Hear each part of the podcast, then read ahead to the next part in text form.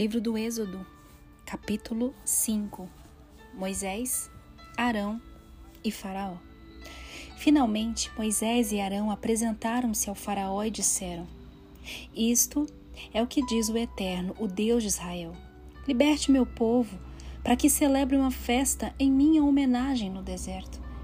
Mas o Faraó retrucou: Quem é o Eterno para que eu dê importância ao que ele diz e mande Israel embora daqui?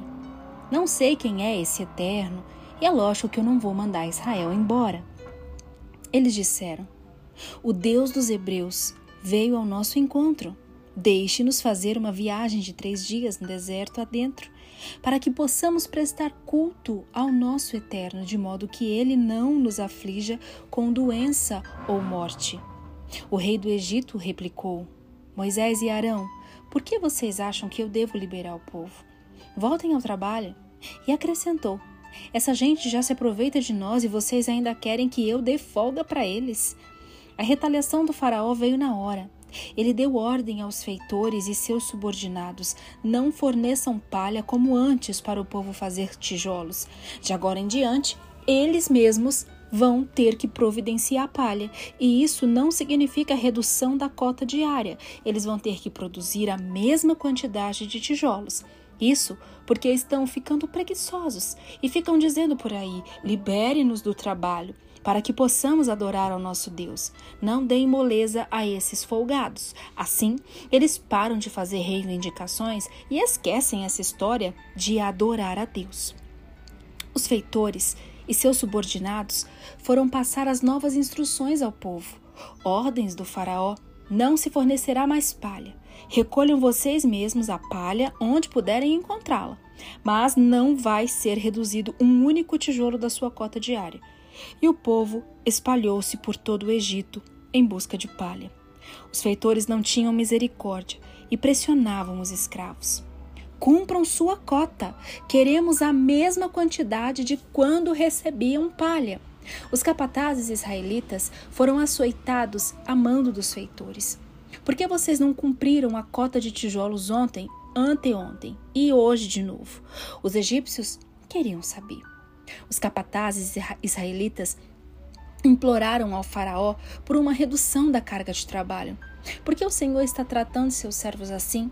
Ninguém nos dá mais palha e ainda nos dizem: façam tijolos.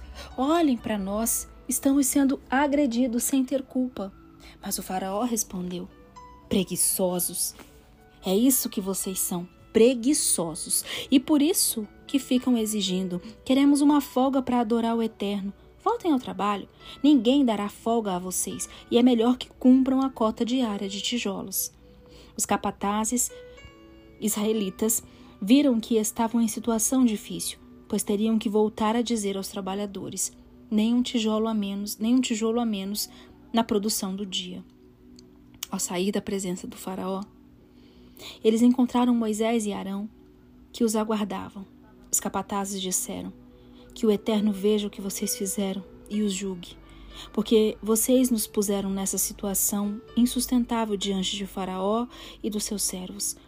Puseram nas mãos deles a arma que vai acabar conosco. Moisés orou ao Eterno e perguntou: Por que tratas tão mal esse povo? E por que me enviaste?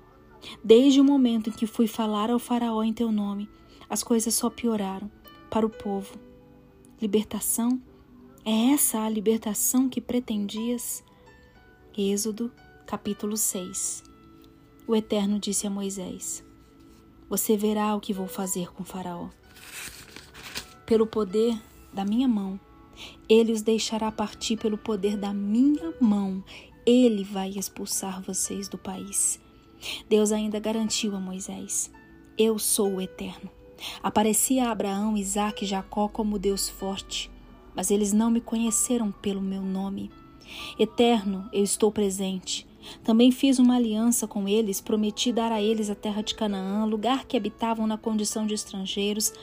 Quando ouvi os gemidos dos israelitas que os egípcios continuaram a escravizar, lembrei-me da minha aliança.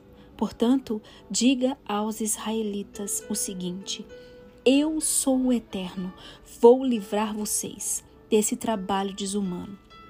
Vou resgatá-los da escravidão e para redimir vocês, vou interferir com alguns castigos severos.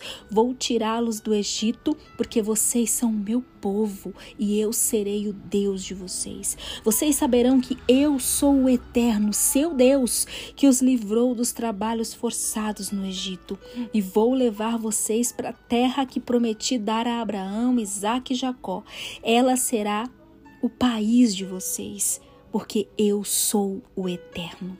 Mas quando Moisés transmitiu a mensagem aos israelitas, eles nem deram atenção, porque a dura condição de escravos havia deixado todos eles com o espírito abatido. Então o Eterno disse a Moisés: Vá e fale com o rei do Egito para que ele liberte os israelitas. Moisés respondeu ao Eterno: Os israelitas sequer me dão atenção. Como esperas que o Faraó vai me ouvir? Além disso, eu gaguejo para falar. Mas o Eterno expôs a Moisés e Arão os fatos em relação aos israelitas e ao Faraó, e reforçou a ordem que, de que conduzissem os israelitas para fora do Egito. Estes são os chefes das tribos: os filhos de Ruben, filho mais velho de Israel, Enoque, Palu, Resrom e Carmi. São essas as famílias de Ruben. Os filhos de Simeão, Gemuel, Jamim, Oade, Jaquim, Zoar e Saul filho de uma cananeia. São essas a família de Simeão. Esses são os nomes dos filhos de Levi por ordem de nascimento: Gerson, Coate e Merari. Levi viveu 137 anos. Os filhos de Gerson, segundo suas famílias: Libni, Simei. Os filhos de Coate, Anrão, Izar, Hebron e Uziel. Coate viveu 133 anos. Os filhos de Merari, Mali e Muzi são esses os filhos de Levi por ordem de nascimento. Anrão casou-se com a sua tia Joquebede e ela teve Arão e Moisés. Anrão viveu 137 anos. Os filhos de Izar, Corá, Nefeg e Zicre. Os filhos de Uziel, Misael, Eusafã e Citri. Arão casou-se com Eliseba, filha de Aminadab irmã de Naasson, e ela teve Nadab e Abiú, Eleazar e Itamar. Os filhos de Corá, Assir, Eucana e Absaf. Essa é a família dos Coraitas. Eleazar, filho de Arão, casou-se com uma das filhas de Putiel e ela teve Finéias. Esses são os líderes das famílias levitas, família por família. A esse Arão e a esse Moisés o Eterno havia ordenado: Tire da terra do Egito os israelitas, segundo seus clãs. Foram esses homens, Moisés e Arão, que disseram ao Faraó, rei do Egito, que libertasse os israelitas. Era essa a situação quando o Eterno falou outra vez a Moisés no Egito. Deus dirigiu-se a Moisés dizendo: Eu sou o Eterno Diga a Faraó, rei do Egito, tudo o que eu disser. Mas Moisés respondeu: Olha para mim, eu gaguejo quando falo, porque o Faraó me daria atenção. Êxodo, capítulo 7. O Eterno disse a Moisés: Presta atenção. Você vai aparecer, você vai parecer um Deus para o Faraó, e Arão será o seu profeta. Você vai falar tudo o que eu ordenar e seu irmão vai transmitir ao Faraó. Então, ele libertará os israelitas da sua terra. Ao mesmo tempo, farei o Faraó resistir e em seguida vou encher o Egito de sinais e maravilhas. O Faraó não vai dar atenção a vocês, mas darei um jeito no Egito. Tirarei meus soldados de lá, isto é, o meu povo, formado por israelitas, com meus atos poderosos de julgamento. Os egípcios vão perceber que eu sou o Eterno quando eu interferir e tirar os israelitas daquela terra. Moisés e Arão fizeram exatamente o que o Eterno havia ordenado. Por ocasião dessa audiência com Faraó, Moisés tinha oito anos, é, Moisés tinha 80 anos de idade e Arão tinha 83 anos de idade. O Eterno instruiu Moisés e Arão. Quando o Faraó disser: Deem prova de quem vocês são e realizem algum milagre. Diga a Arão: Pega a vara Jogue-a diante do Faraó e ela se transformará numa serpente. Moisés e Arão foram à presença dele e fizeram o que o Eterno havia ordenado. Arão jogou sua vara diante do Faraó e dos seus servos e ela se transformou em serpente. O Faraó mandou chamar seus sábios e feiticeiros. Os magos do Egito fizeram a mesma coisa por meio dos seus feitiços. Cada um deles jogou sua vara no chão e elas se transformaram em serpentes. Mas a vara de Arão engoliu as outras.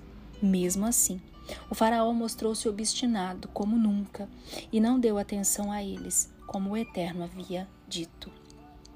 O primeiro golpe, o sangue. O Eterno disse a Moisés: O Faraó é um homem obstinado. Ele se recusa a libertar o povo. Amanhã, bem cedo, vai encontrar-se com o Faraó na hora do seu passeio pelo rio, na margem do Nilo.